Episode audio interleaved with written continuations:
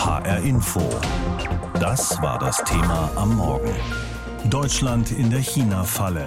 Wie erpressbar sind wir? China ist Deutschlands größter Handelspartner. Da entstehen schnell auch Abhängigkeiten, zum Beispiel bei Arzneimitteln. Da will sich Deutschland unabhängiger machen. Es geht aber auch um Politik, wie man sich positionieren will gegenüber der Großmacht. In der ARD gibt es heute einen Film dazu. Die China-Falle, wie erpressbar sind wir, ist die Story im ersten überschrieben. Die beiden langjährigen Asien-Korrespondenten Mario Schmidt und Philipp Abresch haben sich auf eine Deutschlandreise begeben zu Herstellern, Händlern, Verbrauchern und zu denen, die einen neuen Umgang mit China finden wollen in den Ministerien und im Bundestag in Berlin. Norbert Kunze fasst zusammen. Wir haben frühzeitig gewarnt und haben gesagt, wir, wir laufen hier in ein Problem rein. Und jetzt müssen wir sehen, dass wir den Karren wieder aus dem Dreck ziehen. Ne? Mit dieser Warnung ist die Apothekerin aus Berlin nicht allein. Deutschland befindet sich in einer enormen Abhängigkeit von China. Rohstoffe, Teile, Bausätze, Beispiele gibt es genug aus nahezu jedem Lebensbereich. 85 Prozent der importierten Laptops, 75 Prozent der Fahrradrahmen, 87 Prozent der importierten Kinderwagen. Aus keinem anderen Land importieren wir mehr. Im Wesentlichen sind es zwei Fragestellungen in dieser ARD-Story. Wie abhängig sind wir von China und wie lässt sich diese Abhängigkeit in Zukunft verringern, um nicht in die China-Falle zu tappen? Lange haben wir die wirtschaftliche Abhängigkeit von China für unbedenklich gehalten. Nach der Vollbremsung bei den Lieferketten hat die Weltpolitik jeden Winkel Deutschlands erreicht. Doch wie umgehen mit dem unberechenbaren Herrscher Xi Jinping in Fernost? Insbesondere die Zeit der Corona-Pandemie hat gezeigt, dass bei Lieferengpässen in Deutschland, aber auch darüber hinaus in Europa ganze Industriezweige vor großen Problemen stehen. Neben den erwähnten Pharma- und Zweiradbereichen sind dies wirtschaftlich relevante Gebiete wie die Autoproduktion oder die Windkraft. Ein Klimawandel in Deutschland ohne Zulieferung aus China schier unmöglich. Wenn jetzt China morgen entscheiden würde, sie wollen keine Magneten liefern, was würde würde das für die Industrie hier bedeuten? Da haben wir ein Riesenproblem. Wäre das existenzbedrohend? Im Moment geht es nicht ohne China. Die Politik befindet sich in einem Dilemma. Sowohl Chinas restriktive Binnenpolitik als auch die außenpolitischen Bestrebungen auf dem Weltmarkt stehen in der Kritik. Wer diese allerdings zu laut äußert, muss mit Gegenmaßnahmen rechnen. Die Drohungen aus Peking sind unmissverständlich. Ich glaube nicht, dass es im Interesse Chinas oder Deutschlands ist, wenn zum Beispiel Politiker in Deutschland die chinesisch-deutsche Freundschaft und Zusammenarbeit zunichte machen wollen. Ich möchte betonen, betonen, wenn Deutschland China als feindliches Land ansieht, dann verletzt man damit grundlegende Interessen des deutschen Volkes. Der Umgang mit Handelspartner China ist und bleibt eine schwierige Gratwanderung. Der Ruf nach einer neuen Strategie unüberhörbar. Dazu Staatssekretärin Franziska Brandner. Weil China daran arbeitet, einen eigenen Kreis der Wirtschaft hinzubekommen, der sie unabhängig macht von unseren Importen und auch den Exporten zu uns. Und wenn dieser Moment erreicht ist, dann, glaube ich, wird es potenziell noch viel gefährlicher. Dass die chinesische Regierung ihren eigenen Kurs verfolgt, ist mehr als deutlich geworden. Das betrifft nicht zuletzt auch den Ukraine-Krieg und die Pekinger Unterstützung des Putin-Regimes. Die weitere Gestaltung der Beziehung ähnelt also einem komplizierten Balanceakt, trotz der klaren Sachlage. Ja, wir sind erpressbar. Natürlich sind wir erpressbar. Und wir sind ein reiches Land, verdammt nochmal. Entschuldigen Sie bitte, aber es muss doch wohl möglich sein, dass wir unsere Arzneimittel hier in Deutschland, in Europa selber produzieren. Nehmen wir das Beispiel Fahrrad. Was braucht das? Auf jeden Fall viele chinesische Bauteile. Bremsen, Ketten, Felgen, Carbonrahmen. All das und noch viel mehr kommt aus China und wird dann hier zusammengebaut. Tausende Produkte exportiert das Reich der Mitte. Die Lieferketten und Handelsbeziehungen sind eng. Aber auch umgekehrt. An die 5000 deutsche Unternehmen investieren Milliardensummen in China. Allen voran die großen Automobilfirmen wie VW, BMW, Audi oder auch Chemiefirmen wie BASF. Seit dem russischen Angriffskrieg auf die Ukraine steht eine Frage verstärkt im Raum, nämlich was, wenn China Taiwan angreifen würde? Müssten dann nicht alle Geschäfte mit China auf Eis gelegt werden? Und wäre das überhaupt möglich? Darüber habe ich gesprochen mit Professor Dr. Horst Löchel, China-Experte an der Frankfurt School of Finance. VW, BMW, BASF investieren Milliardensummen in China. Herr Professor Löchel, letztes Jahr waren das insgesamt 7,5 Milliarden Euro, ein Rekord. Wie wichtig ist dieser Markt für die deutschen Konzerne? Also für einige deutsche Konzerne, von den genannten insbesondere natürlich ein sehr, sehr wichtiger Markt. Muss einfach sehen, China ist ein Riesenland, hat eine Riesenbevölkerung und vor allem auch im Unterschied zu anderen großen Ländern, es gibt eben eine kaufkräftige Mittelklasse mittlerweile, die sehr interessiert sind an äh, deutschen Produkten, zum Beispiel aus der Chemie, aber natürlich auch aus der Automobilindustrie. Und das ist natürlich sehr wichtig für die deutschen Unternehmen, da eben Umsätze zu haben und Gewinne zu, einzufahren. Wie sieht es denn mit Bestrebungen aus, sich unabhängiger zu machen vom chinesischen Markt, auch mit Hinblick darauf, dass China jetzt so eng mit Russland verbunden ist?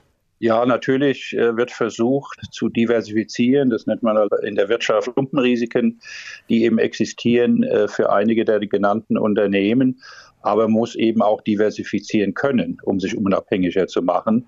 Das heißt mit anderen Worten, um es konkreter zu sagen, die Autos müssen dann irgendwo anders gekauft werden. Im europäischen Markt, im amerikanischen Markt und im deutschen Markt sicherlich nicht mehr, weil das doch teilweise sehr gesättigte Märkte sind und andere große Länder wie beispielsweise Indien oder Vietnam, die ja jetzt immer wieder genannt werden, da fehlt einfach teilweise die Kaufkraft. So, das ist natürlich guter Rat teuer, den Unternehmen zu sagen, macht euch unabhängiger. Auf der anderen Seite muss man auch die Märkte haben, die die Unternehmen eben unabhängiger machen können. Also es ist leicht gesagt, sich unabhängig machen von China, aber sehr schwer umzusetzen. Wie groß sind denn die Abhängigkeiten generell? Das hängt ein bisschen von der Perspektive ab. Wenn wir jetzt mal von den großen Umsätzen der deutschen Unternehmen in China absehen, ist die gesamtwirtschaftliche Abhängigkeit äh, Deutschlands, also der deutschen Produktion und des Konsums in Deutschland äh, doch sehr gering oder relativ gering. Also wir haben gerade eine neue Studie des Kieler Instituts, die eben zeigt, dass sowohl bei den Produktionsvorleistungen wie aber auch bei dem Konsum die Abhängigkeiten zum Beispiel von Frankreich und den USA deutlich höher sind äh, als die Importe eben aus äh, China. Was auf der anderen Seite aber gilt, ist natürlich, dass es Einzelbereiche gibt, wie zum Beispiel äh, die Elektronikindustrie, aber auch äh, medizinische Produkte wie Schmerzmittel oder Atemschutzmasken, aber auch bestimmte Rohstoffe, wo eine hohe Abhängigkeit besteht im einzelnen Produkten, aber gesamtwirtschaftlich eher weniger. Das heißt, es gäbe schon, zumindest in einzelnen Bereichen, eine realistische Chance, sich unabhängiger zu machen von China. Ja, es gibt eine realistische Chance, auch bei den Importen. Äh, man muss auch sehen, natürlich gibt es Alternativen. Wir müssen ja nicht alle seltenen Erden in China kaufen. Kann sie zum Beispiel auch in, in Australien kaufen oder in anderen Ländern. Also der Weltmarktanteil Chinas an den seltenen Erden beispielsweise ist unter 30 Prozent, obwohl 50 Prozent aller Importe von seltenen Erden, dieses wichtigen Rohstoff zum Beispiel für die Batterieproduktion eben aus China in Deutschland kommen. Aber wir können sie auch woanders kaufen. Gibt es einfach eine ökonomische Rationalität, die völlig unabhängig von Politik ist. Und die, die heißt einfach, Importe aus China sind im Regelfall preiswerter als, als Importe aus anderen Ländern. Und das kommt unserem Wohlstand letztendlich zugute. China sieht aktuell seine wirtschaftliche Entwicklung bedroht, vor allem durch die USA. Wenn sich jetzt auch noch andere äh, europäische Länder wie Deutschland Deutschland eben unabhängiger machen von China. Treibt man das Land dann noch mehr Richtung Russland? Ja, das könnte passieren, wobei man ein bisschen unterscheiden muss. Also sich unabhängig, unabhängiger zu machen, wirtschaftlich äh, hat natürlich eine gewisse Vernunft, eine gewisse Rationalität. Äh, was die USA macht, ist ja was ganz anderes. Die USA schneidet China gewissermaßen ab, insbesondere von der Hightech-Produktion. Also es dürfen ja bestimmte Halbleiter beispielsweise aus, aus den USA gar nicht mehr nach China exportiert werden. Das ist natürlich nochmal eine andere Qualität, als die sich unabhängig zu machen. Also da gibt es schon Unterschiede, aber es ist richtig, umso mehr Druck eben aus dem Westen kommt und Druck erzeugt eben Gegendruck. Das ist nicht immer gut. Seit dem Angriff Russlands auf die Ukraine hat die deutsche Bundesregierung ihre Wirtschaftsbeziehungen zu autoritären Ländern neu bewertet. Eben auch zu China, einem autoritären Einparteienstaat, von dem sich Deutschland in den vergangenen Jahren immer abhängiger gemacht hat.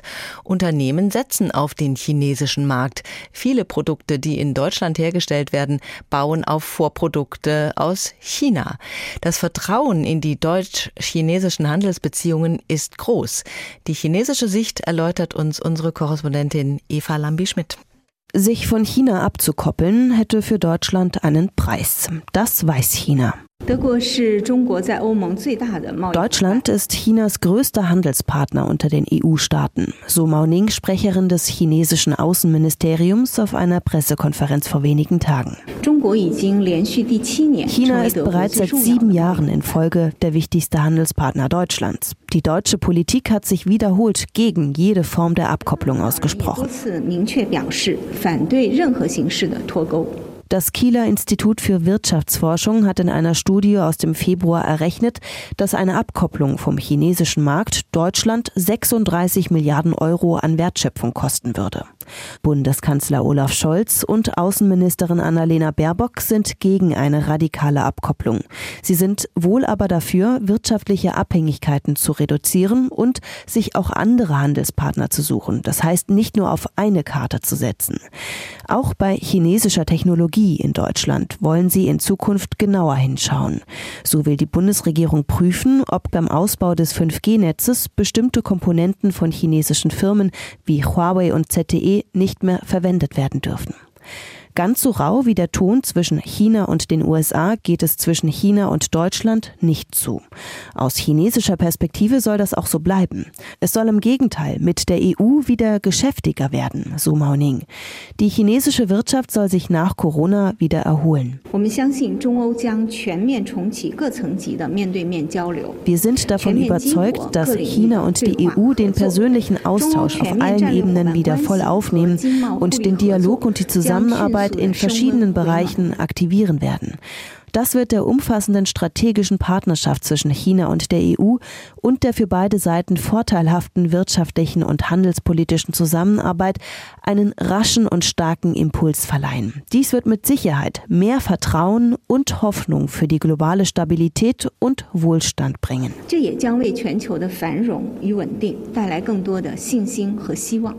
Die von Deutschland gefürchtete Abhängigkeit von China ist nicht einseitig. Bis 2025 strebt die Volksrepublik in zehn Schlüsselindustrien wie künstlicher Intelligenz, Robotik, Medizin und Raumfahrttechnik die Weltmarktführung an. Bislang ist China dabei aber unter anderem auf Technik aus Deutschland angewiesen, vor allem auf deutschen Maschinenbau, Industriedesign und Robotertechnik. Ding Chun ist Leiter des Europäischen Zentrums an der Fudan-Universität in Shanghai. Was die gegenseitige Abhängigkeit angeht, so denke ich, dass es sich um eine wechselseitige Beziehung handelt, eine ausgewogene Beziehung. Im gewissen Sinne sind die Wirtschafts- und Handelsbeziehungen in den vergangenen 40 Jahren nach der Öffnung Chinas und mit der Modernisierung der Industrie immer ausgewogener geworden. Es gibt sowohl Wettbewerb als auch Zusammenarbeit und keiner kann auf den anderen verzichten. Dass China aber auch von Deutschland zunehmend als Konkurrent und systemischer Rivale gesehen wird, kritisiert die chinesische Staats- und Parteiführung immer wieder. Das sei eine Mentalität des Kalten Krieges. Eva Lambi-Schmidt über die Zukunft der Handelsbeziehungen zu China. Auch China braucht den Handel mit Deutschland. China setzt ja wieder auf verstärktes Wirtschaftswachstum. Nach der rigorosen Corona-Politik der letzten Monate will die Regierung die Wirtschaft ankurbeln. Allerdings nicht zu aggressiv. Das wurde gerade auf dem Nationalen Volkskongress in Peking verkündet. Für dieses Jahr lautet das Wachstumsziel nur rund fünf Prozent. Das ist für chinesische Verhältnisse tatsächlich wenig. Und das kann aber auch Folgen für hessische Unternehmen haben, die in China investieren. Jutta Nieswand berichtet in der Radmanufaktur HP Velotechnik in Kriftel im Main-Taunus-Kreis. Noch ein letzter Test der Gangschaltung eines fertigen Liegerades. Immerhin 2000 sind es, die hier im Schnitt pro Jahr zusammengebaut werden. Viele Teile kommen aus Asien, erzählt Pressesprecher Alexander Kraft. Kein Wunder, dass die Lieferkettenengpässe der Corona-Jahre eine Herausforderung waren. Da wurden im Prinzip vom einen auf den anderen Tag gesagt, euer Container kommt nicht. Das bedeutet dann, dass im Prinzip hier die Produktion stillsteht. Es war dann aber auch so, dass wir eine ganze Menge Sachen schon auf den Meeren hatten. Das heißt, wir konnten das gut überbrücken und dann lief es weiter. Vor allem in den Jahren 21, 22 kamen viele Teile nicht oder waren erst für 2024 angekündigt. Die meisten kommen aus Taiwan, aber vereinzelt auch aus China. Inzwischen hat sich die Lage etwas entspannt, wenn auch nicht für alle Teile. Auch Robert Wachendorf von der gleichnamigen Firma in Geisenheim im Rheingau sagt, dass sich die Situation nach dem Wegfall der Corona-Sanktionen gebessert hat. Sein Unternehmen exportiert elektronische Sensoren nach China, bezieht aber auch Bauteile von dort. Wie abhängig ist er vom chinesischen Markt? Naja, direkt abhängig nicht. Aber wir haben natürlich Zulieferer aufgebaut, die für wettbewerbsfähige Preise an uns liefern. Wir können auch sourcen in europäischen Ländern, machen wir auch teilweise. Aber es sind eben Verbindungen über viele, viele Jahre, wo viele Sachen freigegeben sind, eingerichtet sind und qualifiziert worden sind von uns. Es wäre also ein ziemlicher Aufwand, die zu ersetzen, auch wenn Wachendorf immer auf mehrere Lieferanten setzt. Knapp 20 Prozent des Imports wie des Exports macht China hier aus. Für die Zukunft auf dem chinesischen Markt ist er optimistisch. Die Perspektive ist auf jeden Fall deutlich besser, denn wir sehen schon, dass sich das alles sozusagen wieder neu einspielt. Ob es auf das Niveau von vor Corona zurückkommt, bezweifle ich. Wir sind ja ein global oder international agierendes Unternehmen und damit auch abhängig davon, dass das sehr gut läuft und das geht in diese Richtung. Und China bleibt seiner Ansicht nach ein spannender Wachstumsmarkt. Auch die Messe Frankfurt ist in China aktiv mit einer eigenen Tochtergesellschaft und mehreren Standorten. Asienchef Stefan Burma mit Büro in Hongkong ist der Ansicht, China ist wichtig für jedes Unternehmen, was global tätig ist. Wenn Sie sich allein die Exportzahlen Chinas nach Europa ansehen, fast 25 Prozent der Importe Europas kommen direkt aus China.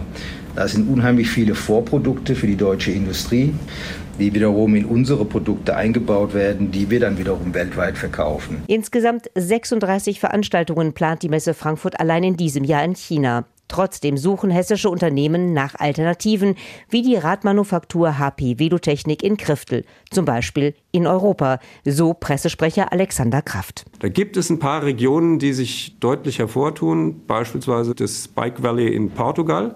Das ist auch etwas, was seit kurzem sehr, sehr stark von der EU unterstützt wird, also wo richtig viel Geld reingesteckt wird.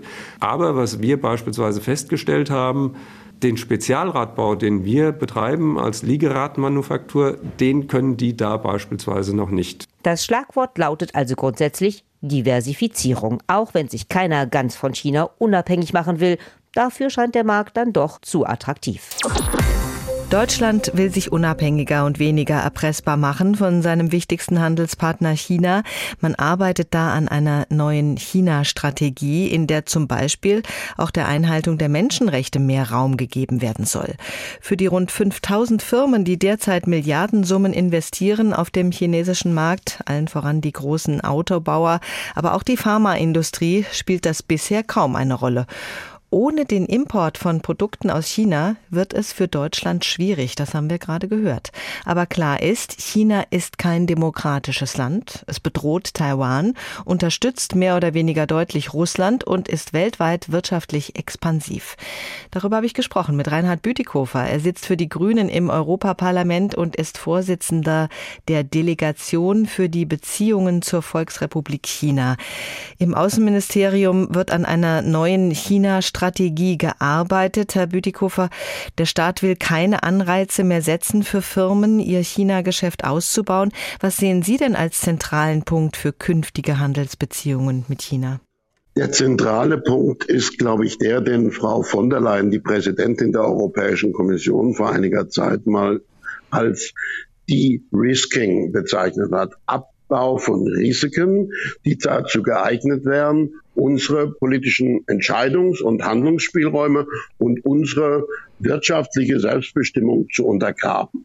Und das heißt nicht, dass wir uns jetzt von China abkoppeln sollen, sondern dass wir die Überabhängigkeiten, die gerade von einigen großen Konzernen aufgebaut worden sind, nicht für normal halten können, sondern da ein Stück weit auf Diversifizierung setzen. Und das tun viele deutsche Unternehmen schon. Sie haben gerade angesprochen, die Investitionen, die Milliardeninvestitionen, die neu nach China fließen in den letzten drei Jahren, waren 80 bis 85 Prozent dieser Milliardeninvestitionen ausschließlich von zehn großen Konzernen aus Europa. Das heißt, der breite Mittelstand ist bereits, glaube ich, auf einem richtigen Weg.